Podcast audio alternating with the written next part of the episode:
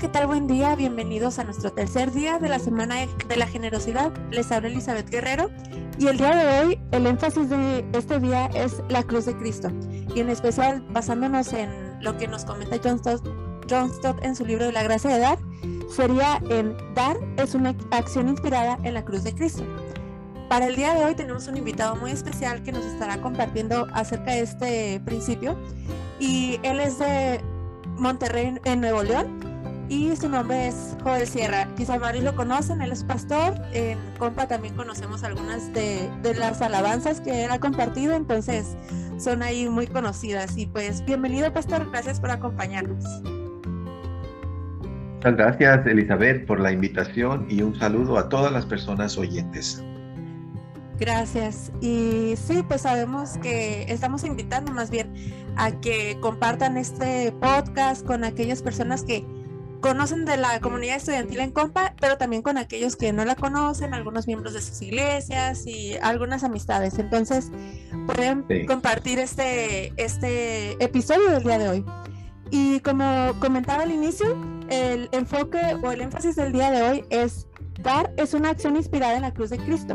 Entonces, a ver, Pastor, ¿cómo es que esto está inspirado en la cruz de Cristo? el el movimiento estudiantil tiene ahora este énfasis en la generosidad y bueno, yo quiero felicitar a la, organización eh, para hacer este, por hacer este, este énfasis de uno de los rasgos que debe ser característico de, pues, de toda persona creyente en Cristo, ¿no? Toda persona creyente en Cristo debe ser eh, debe tener este rasgo de generosidad. Eh, una canción de Santiago Benavides termina diciendo, Él nos ha salvado y no podemos ser egoístas. ¿Ya? Y en este tema de la cruz es donde se manifiesta más eh, evidentemente eh, el, el fenómeno de lo que en, la, en el pensamiento cristiano se conoce como el intercambio divino. El intercambio divino, dice 2 Corintios 8, 9, que Él, Cristo, por amor a nosotros, se hizo pobre siendo rico, para que nosotros, por su pobreza, fuésemos enriquecidos. Entonces, ese, esa acción de que nosotros pobres y Él rico, y Él se hizo pobre para que nosotros fuésemos enriquecidos, ahí ocurre un intercambio. Y ese intercambio los, los pensadores cristianos desde el tiempo, desde el siglo II, por ejemplo, Ireneo lo, lo mencionaba así, eh, que en muchas otras, en muchos otros aspectos, muchas otras palabras, no solamente pobreza, riqueza, o sea, se hizo, se hizo por nosotros eh, maldición para que nosotros pudiéramos ser bendición, ¿no? Es un misterio, ¿no? Es un misterio. Se hizo por nosotros suciedad para que nosotros pudiéramos ser purificados se hizo por nosotros eh, bajeza para que nosotros pudiésemos ser exaltados. O sea, se intercambió eh, para que nosotros llegásemos a ser hijos e hijas de Dios.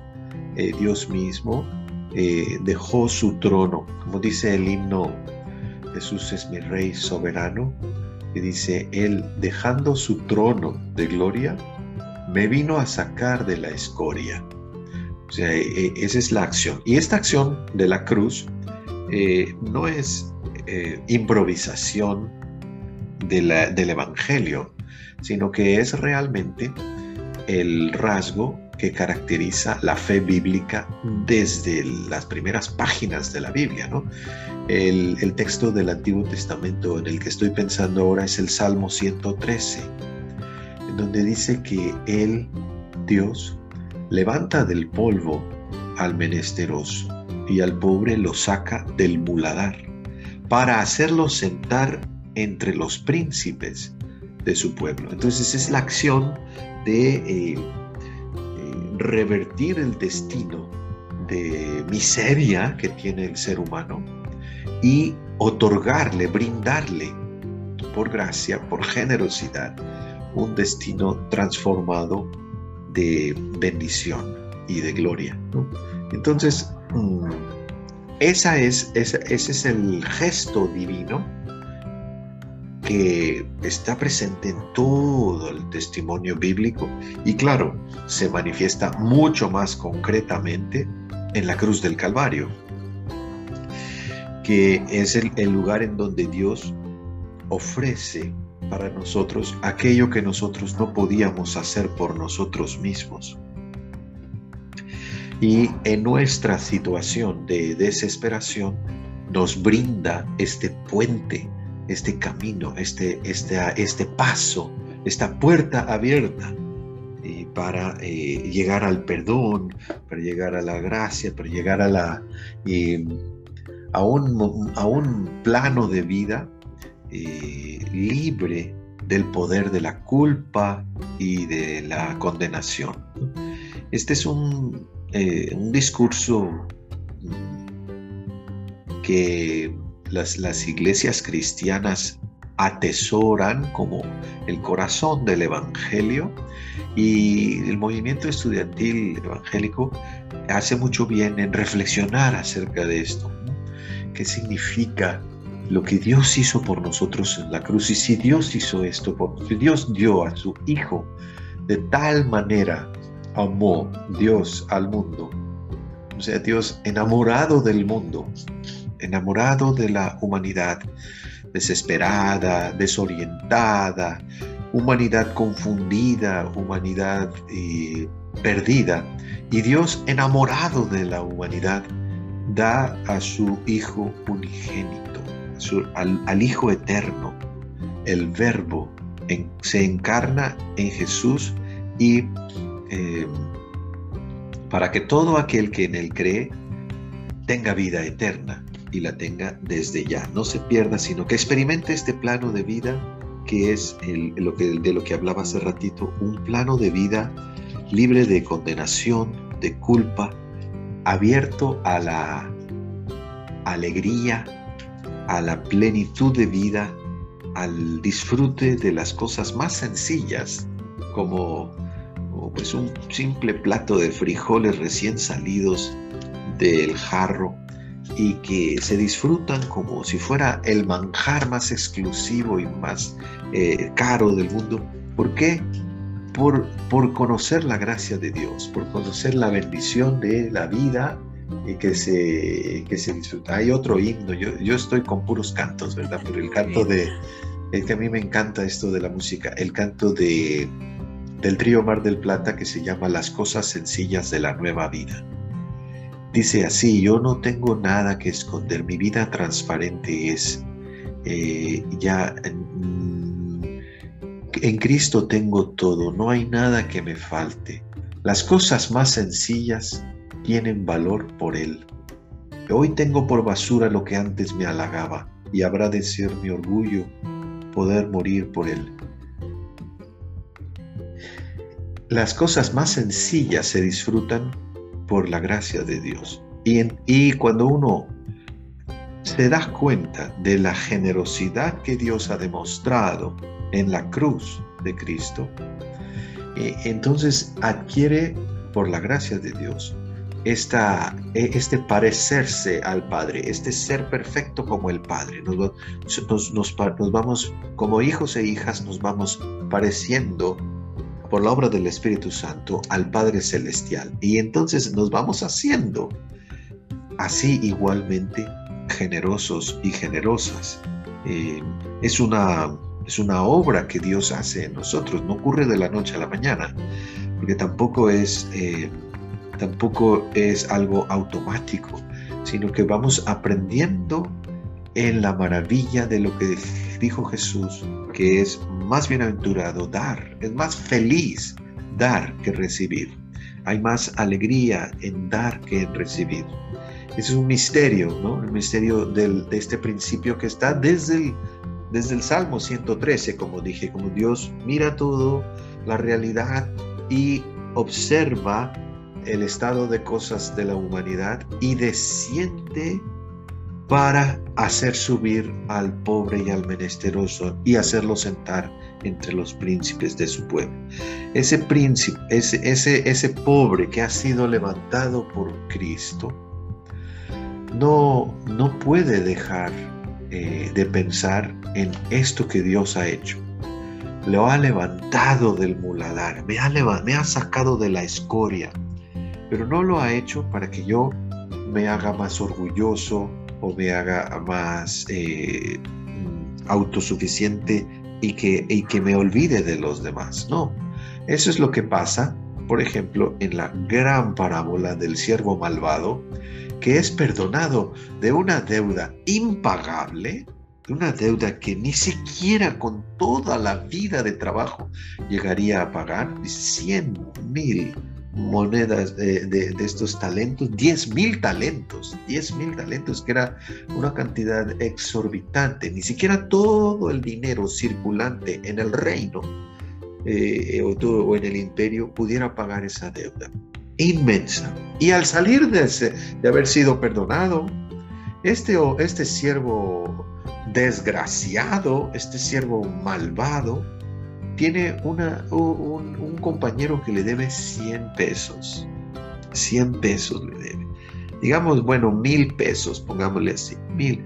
Y, lo, lo, agarra del pescuezo y le dice, págamelo, tienes que pagármelo. Y, y, le exige y lo mete en la cárcel y todo. E, es decir, ¿cómo es posible que en el cristianismo llegue a existir la postura de olvidarse de la generosidad, de decir, sí, sí, Dios nos ha perdonado, pero ya ahora que yo soy, que antes era pobre y ahora soy rico gracias al Evangelio, ya me olvido de los pobres.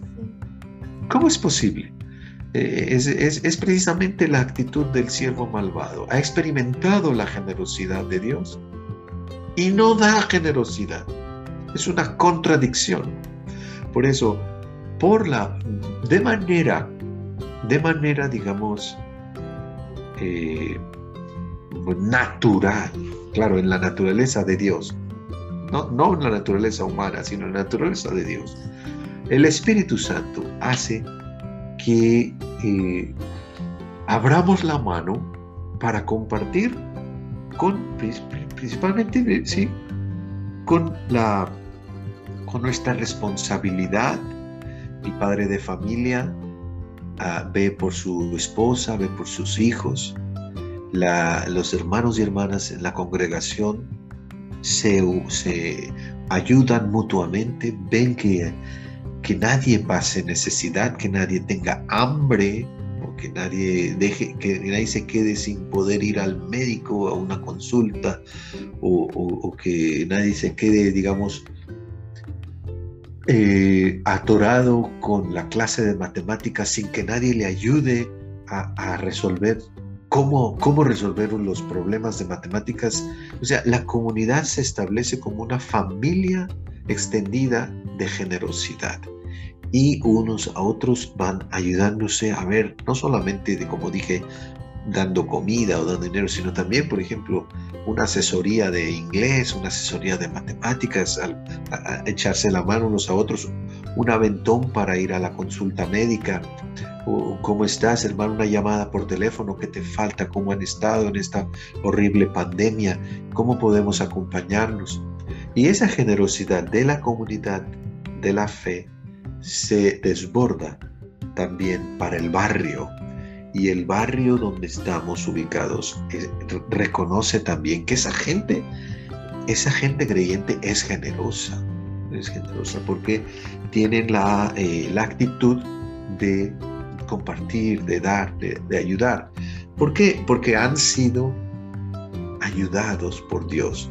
O sea, han sido, eh, han, han experimentado el gran amor de Dios demostrado en la cruz de Cristo y por eso no pueden eh, olvidarse de la necesidad, no pueden darle la espalda a, los necesitados, no pueden, no pueden ser egoístas. Esa historia de la, del sancocho de, la, de la madre de James que, que abre, su, abre su casa y, y recibe estudiantes y donde comen dos, comen tres, y, vienen los estudiantes a comer a la casa de James, pues porque ahí la, señora, que es la mamá de James, eh, dice, es que Cristo me salvó, y si me salvó, yo no puedo ser egoísta. Y, bueno, es poquito, son estos frijoles, este está el sancocho, pero pues, se comparte, ¿no? Se comparte la, mesa. Este es una, eh, un rasgo también de la iglesia que se identifica, por ejemplo, en un documento del siglo II que se llama la Epístola a Diogneto. Es un documento antiguo del cristianismo del siglo II y en el párrafo 5 dice que los cristianos son gente que vive como extranjera en los países, no es, no, no es gente el cristiano no, no vive en un país cristiano, sino que viven en todos los países y en cualquier país se, se, se, sienten a sí mismos que esa es su patria, pero saben que en todas las patrias se sienten como extranjeros también. Y, un, y uno de los líneas, una de las líneas del párrafo que es la que más me llama la atención es que dice, los cristianos comparten la mesa, pero no la cama. O sea, que en la antigüedad era común que después de un banquete en donde había muchos comensales y se compartía la mesa, el alimento, de ahí pasaran a, un desenfreno eh, sexual y a una orgía y que fueran a compartir luego la cama.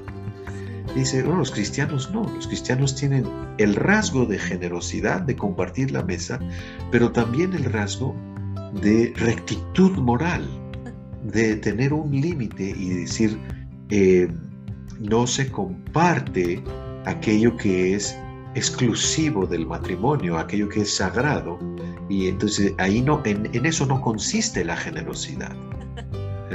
Si consiste en compartir la mesa, pero no la cama, porque la cama es sagrada y es, como dice Hebreos, es que es eh, honroso el matrimonio y el lecho o la cama sin mancilla, o sea, sin, sin contaminación, sin, sin, corrupción, ¿verdad? O sea que hay, en, en, la generosidad cristiana hay también una rectitud moral, una rectitud moral. Y esa es, eh, bueno, eso es lo que las reflexiones que me despierta el tema de la, de la cruz y la relación entre la cruz y la generosidad. Elizabeth. Gracias. Qué bendición poder escucharlo y aquí directamente estar también viéndolo. Y con lo que menciona, me pareció muy importante, bueno, me parece importante destacar que la generosidad va más allá de lo que podemos dar monetariamente, porque a veces creemos que ese es el límite de no puedo dar tanto, entonces eh, lo siento, ya no puedo dar más. Pero también, como bien mencionó, está, eh, tengo cierto conocimiento, puedo compartirlo con otras personas y no me lo quedo. Eso es dar también generosidad o el dar tiempo, dar oído a personas que necesiten ser escuchadas y dar atención, dar quizá alojamiento, como en la canción de Santiago Benavides también, eh, compartir de lo que haya, no, no quizá nos encantaría dar un banquete amplio para que todos sean saciados, pero se da de lo que se tiene. Y vino a mi memoria ahorita, eh, bueno, tristemente para nosotros, pero para él no, el, el pastor Altamirano que falleció a inicios de año, en una ocasión me tocó escuchar que, que decía, en su iglesia pues tenían un proyecto donde apoyaban a migrantes y que cuando inició todo, si no me equivoco, ahí perdón, una disculpa si lo cuento mal, pero lo que recuerdo es que comentó que cuando inició todo ese proyecto con el que estaban sirviendo, llegó una persona buscando alojamiento o buscando ayuda porque se había acercado a diferentes casas de esa colonia, había recorrido muchos kilómetros y le dijeron, yo no te puedo ayudar, alguien le dijo de la colonia, pero ve hacia allá, ahí hay una iglesia cristiana y ellos sí te van a ayudar. Entonces cuando él fue, llegó a la iglesia, toca las puertas, lo recibe el pastor y le dice, eh, estoy buscando algún tipo de ayuda. Me dijeron que ustedes son cristianos y que me van a ayudar.